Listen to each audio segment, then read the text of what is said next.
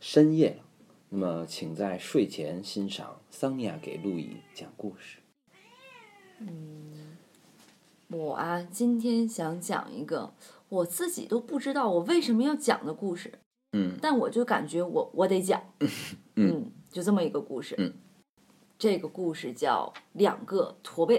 请。就从前呀、嗯有一对兄弟，两个人都是驼背，嗯，然后有一天呢，这个年轻一点的这个驼背啊，我们全且称他为小驼背，嗯，他就跟他的哥哥说啊，说我呀、要到外面去闯荡闯荡，嗯于是这个小驼背就出发了，然后就走啊走啊，在路上走了非常长的一个时间，就到了一片这个树林里啊，他就想，那我现在应该做什么了呢？那要万一我碰上坏人怎么办啊？嗯天都黑了，想，哎呀，要不这样，我就爬到树上，嗯，爬到了树上，啊，这个时候啊，他听到下边有声儿，一看有没有强盗，没发现强盗，然后呢，就发现从下面的树洞里面爬出来一个小老太太，然后呢，跟在这个小老太太后面又爬出来一个小老太太，嗯然后又爬出来了一个小老小老太太，嗯然后呢就一个又一个，然后呢这些小老太太的呢一个接着一个啊就排成了一一排，就开始围着这个树跳舞，嗯然后一边跳一边唱，他们唱什么呢？他们唱。星期六和星期天，星期六和星期天，就这样一直围着树转，一边转一边重复的唱。星期六和星期天，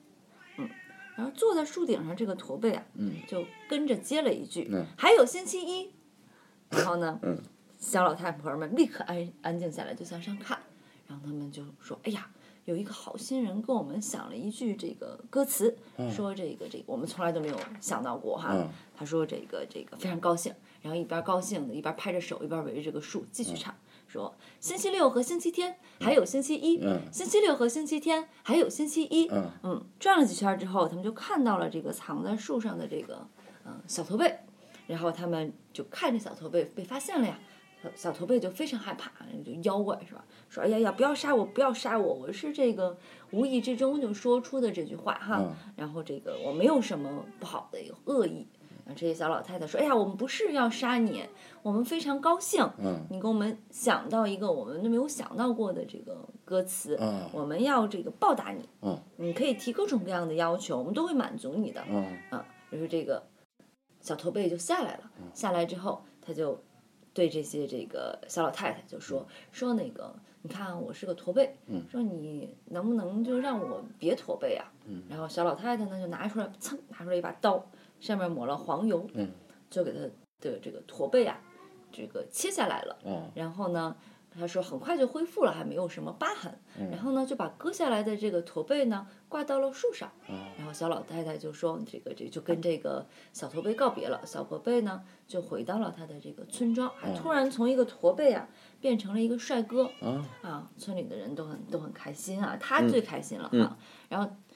这时候他哥哥嘛，嗯他哥哥就看到他，就说：“这个这那个他这个。”哥叫大驼背对吧？，我们叫他大驼背，说这个，哎，你怎么变得这么帅啊？啊啊，然后这个小驼背说啊，我怎么怎么去这个森林里啊，怎么怎么看到这小老太太，他们唱一个什么什么什么歌儿哈，嗯然后他哥哥就想，嗯，那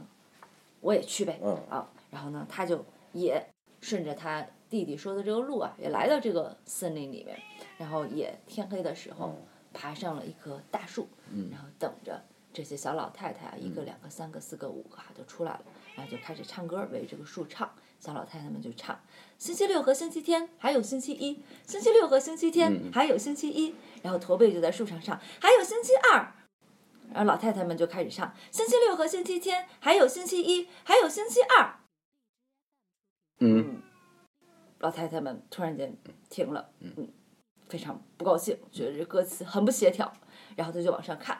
特别的生气，说谁这么无耻？这个坏蛋是谁？说我们唱的这么好听，全被他搞乱了。说现在歌词已经不协调了，嗯，然后这时候他们就看到，嗯，上面又有一个驼背，他说快快下来下来，嗯驼背就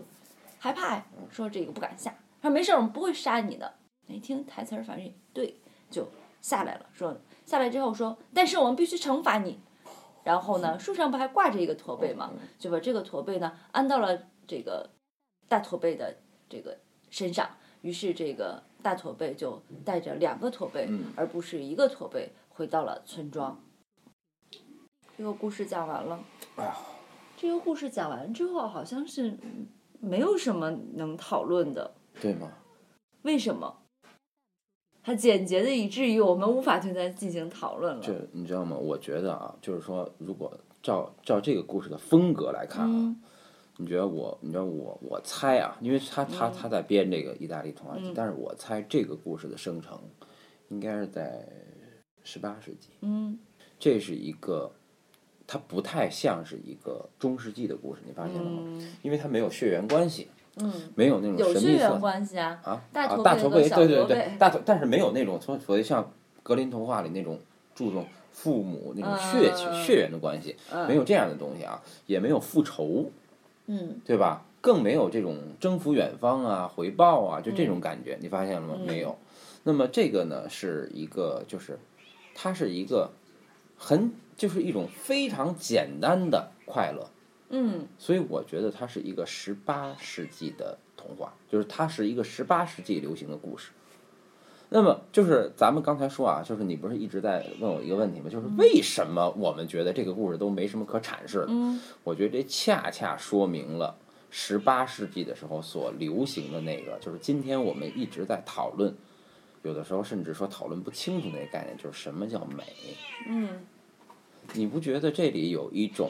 当时流行的概念叫无目的性吗？嗯，无目的性。对，就是咱们在讲哲学、嗯，讲美学的时候，经常会对对讨对论这么一个无目的性。对对对当然，这无目的性在哲学和美学里说起来，那他妈就话就长了，是是是，对吧？但嗯是这个故事用了一个特别简单的东西来，就是首先啊，你看啊，这个三、嗯这几个老太太围着这树唱歌的时候，我们一不交代这老太太从哪儿来，嗯二不交代这老太太从哪儿去，三不交代这歌有什么内容，嗯仅仅是星期六和星期天。星期六和星期天，嗯它是一句根本就没有意义的歌词，但是为什么老太太要唱它？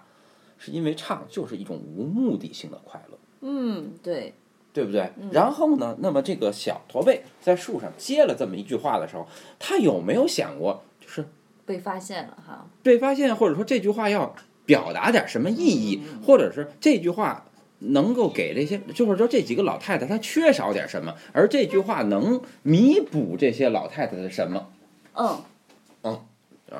那个就是那个就是他他没想到会去要，对吧？去弥，就是老太太缺少什么，我要弥补点什么，嗯或者说我接这一声能够让我获得点什么，没有。但是在以前的童话里都有，嗯，都有。比如说我我我我去到这儿是为了救公主，对，有一个对目的对性对对吧讲这个我故去到事那儿最那开什么始就对，有一我个就目觉的得性它非常的天然，对吧这个？故哎，事，就是说他没有，他是一个本能的直觉的反应，对但是这个直觉反应出于一个什么呢？出于一种形式的自律，就是就是自觉，就是说，我觉得这星期六和星期天不完整，我顺嘴接了一句，哎，还有星期一呢，叭，完整了。就是就就觉得我形就有一种形式冲动，觉得自身完整了。然后呢，这几个老太太看着这个这个小驼背的时候呢，并不是这个人把这个人当成恩人，像传统童话说，啊，你救了我们什么的，我要报答你等等，也不是这个，对吧？而是说，啊，操，好高兴啊，嗯对吧？满足你一个愿望吧，叭，顺手把这个驼背给切了，这就是无目的性，嗯或者这就是那个时候十八世纪启蒙时代所倡导的那种纯粹美。嗯是，而后来这个大驼背作为这个哥哥，他当他去找到这个嗯嗯，去的时候，那么他的目，首先他去的目的就不一样。嗯，他是看到小驼背的驼背被切下来，然后他也想去把驼背切下来这件事儿。嗯然后他应该是听说了小驼背弥补了什么星期六、星期天还有星期一这件事儿以后哦对呀，他爬到树上去，想通过这句话再着吧回来，对结果东施对效颦，画虎不成反类其犬，最后嗯得到了两个驼背。嗯，我觉得这个是。这个是这这这个这个大驼背这个行为，就明显的是一个有目的性、有功利性的东西。嗯所以它在启蒙时代看来是不美的，是不天然的，嗯对吧？然后，这是我觉得这个故事像启蒙主义时代的那个特征的第一点啊。那么，像启蒙时代的第二个特点就是，它特别注重一个对偶对偶法则。嗯，那么也就是说，这个在十七、十八世纪的时候特别流行一个对偶性法则。嗯就是这边多一个，则那边少一个。就换句话说，就这个故事它它有意思在哪儿？就是说，小驼背吧唧，这驼背嗯去去掉了，没了，他变成正常人了。但是我这个故事得考虑到那驼背该在哪儿待着，嗯对吧？所以安排出了一个哥哥这么个驼背，吧唧把那驼背安在另一个身上。就好比这么说吧，比如说你感冒了，嗯你怎么让你的感冒好？你得把你的感冒传染给另一个人，嗯他感冒，你的感冒才好。就是我得寻找一个合理的逻辑，让你的感冒到另一处去，而去的这个方式就是对偶性，就是你好了则他坏了。嗯原来你俩是中灰的，现在你白了则他黑了，这样的话特别符合一个天平的嗯对偶原则。嗯所以这也是十八世纪的人特别追求的一种美感，这种美感就是均衡。嗯所以这个故事不仅说它在内容上强调了一种无目的的和目的性，而且在形式上有了一种天平式的对偶法则。哦，我觉得它好就好在这儿。哎呦，好，谢谢哦，好吧，你的那阐释哦那，大家晚安。晚安。